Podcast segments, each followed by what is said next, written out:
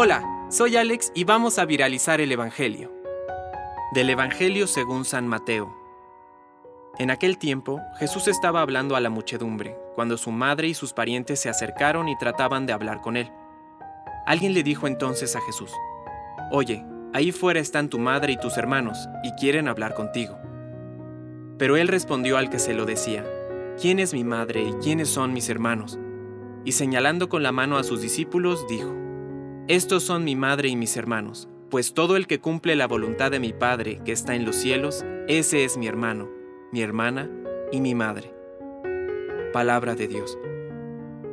Compártelo, viralicemos juntos el Evangelio. Permite que el Espíritu Santo encienda tu corazón.